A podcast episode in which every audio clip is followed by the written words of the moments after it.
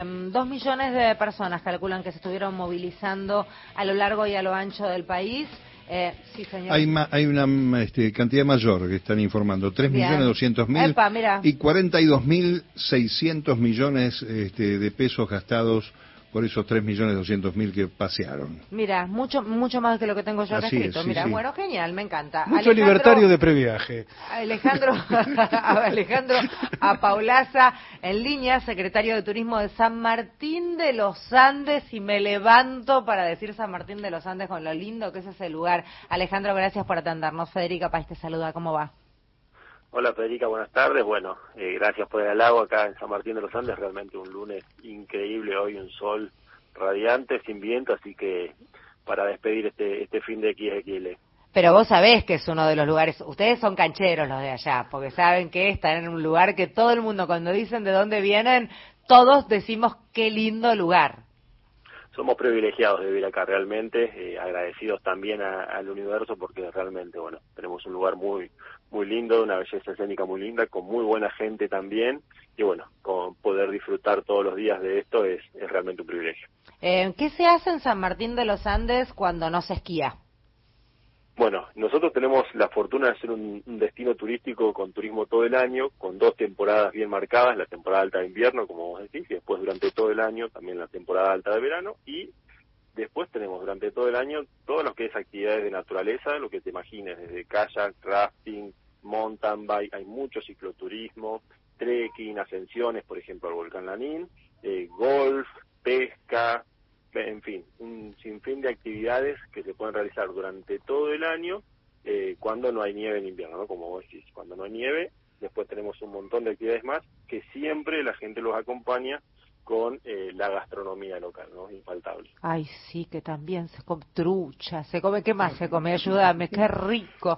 Y la mayor, la mayor cantidad de todos los restaurantes tienen platos basados en, productos regionales, ciervo, trucha, jabalí, obviamente el cordero patagónico no falta nunca, la carne argentina también. Hongos de pino, es, esa, esa línea de hongos, de risotto con hongos de pino, que también...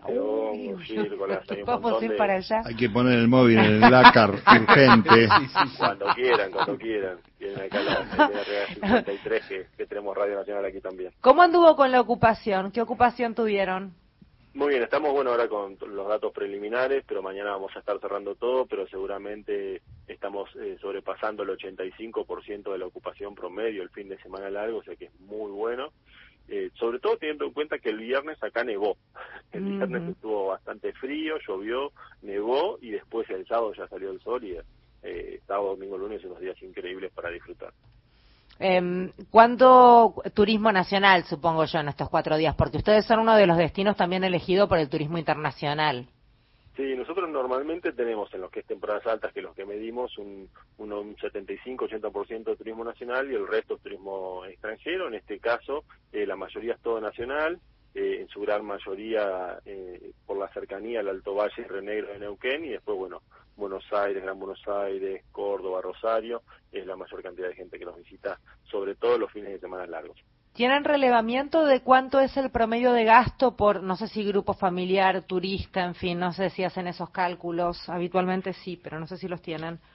Sí, no los tengo ahora, eh, los lo vamos a poder pasar seguramente mañana. Eh, los hacemos tanto para las ferias de largos como para la temporada de invierno y la temporada de verano. Nosotros ya hace más de 20 años que venimos haciendo encuestas de satisfacción al turista y ahí, bueno, podemos no solamente perfilar bien la demanda, sino que también ir, ir mejorando y ajustando el servicio acorde a, lo que el turista prefiere.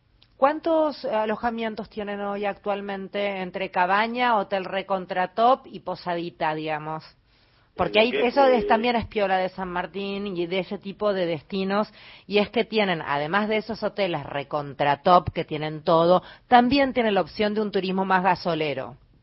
Sí, tenemos un, abanico muy amplio, de unas cinco estrellas, de hoteles, hosterías, cabañas, aparoteles, eh, bueno, toda la gama, son 7.000 plazas habilitadas, más ahora estamos incorporando todo lo que es plazas de eh, alquileres de casas y departamentos también, que hasta el momento no estaba regulado por la Secretaría de Turismo, por el municipio, y ahora ya están siendo también inspeccionados y habilitados para que todos aquellos que prefieran ese tipo de alojamientos también se sientan con la seguridad de, poder hacerlo y con un servicio acorde al, nivel de San Martín. Es que salieron fuertemente toda esa opción de, de alojamiento y para a lo mejor grupo familiar y demás es mucho más conveniente porque es más cómodo, te termina resultando más económico porque te podés cocinar ahí, en fin, suele ser una opción interesante esa.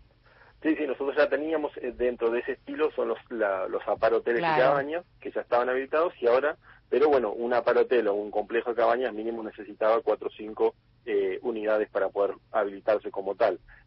En todo caso, el resto quedaba fuera ¿no? de, de poder habilitarse. Ahora hicimos una habilitación especial para aquella persona que tiene un departamento, dos departamentos o una casa o una cabaña sola que también la pueda habilitar, pueda estar eh, inspeccionada y se pueda ofrecer al turista.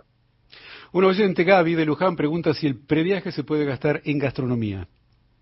El previaje se puede gastar en gastronomía acá en San Martín de los Andes. Nosotros eh, hemos sido muy agradecidos al programa Previaje, tanto desde la primera edición cuando salió en noviembre del 2020, como el resto de las ediciones también, porque realmente ha primero cumplido con el rol de la reactivación del turismo y bueno, ahora ha fomentado el consumo para la temporada baja o baja media, que es la nuestra ahora acá en primavera, no prácticamente tenemos con un flujo de turismo muy bueno y realmente se puede se puede utilizar en casi todos los servicios. Estos cuatro días son como una especie de guinaldito para, para el turismo, ¿no? En todas las zonas este, eh, que durante dos años la pasaron brava. Sí, realmente, sí. Nosotros venimos, bueno, de una temporada de verano pasada muy buena, el otoño también tuvimos buen flujo de gente, aunque siempre es nuestra nuestra época más baja. El invierno fue excelente, realmente que tuvimos la reactivación completa con todos los mercados, con las fronteras abiertas.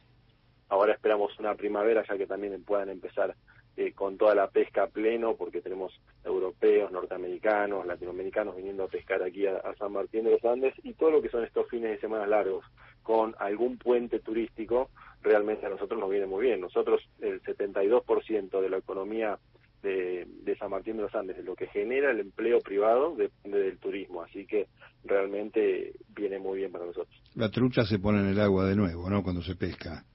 Es pesca deportiva, exactamente. Es cacha en realidad, digamos, eh, se alguna pesca queda en el bolso. Alguna se escapa en el bolso. Alguna capaz que queda en el bolso. Sí, sí. Porque, no nos dimos no, bueno, cuenta. depende, depende de los ríos, y depende del lago, depende la, la población que haya, eso lo controla eh, guardafauna y lo que es. No, el secretario de Turismo sería incapaz de saber esto. le, pedimos disculpas, secretario.